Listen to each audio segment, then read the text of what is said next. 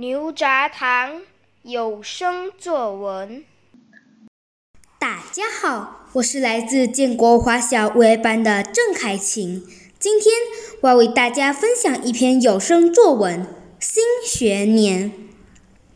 终于盼到了开学日，因为疫情的关系，导致我们无法如往常一样到学校学习，无法和老师面对面上课。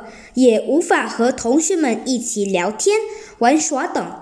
不过，通过网上教学来上课也是一种新体验。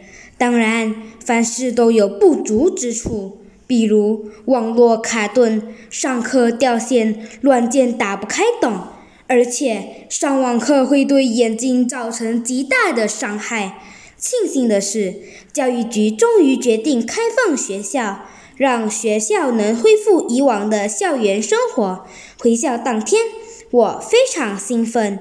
正所谓一日不见，如隔三秋。我和朋友们一见面就有聊不完的话题。虽然开学后的日子非常忙碌，但是我的心里很踏实。我很喜欢这样的日子，希望疫情能早点结束，让学校不再停课，也让人们能够恢复以往的生活常态。谢谢。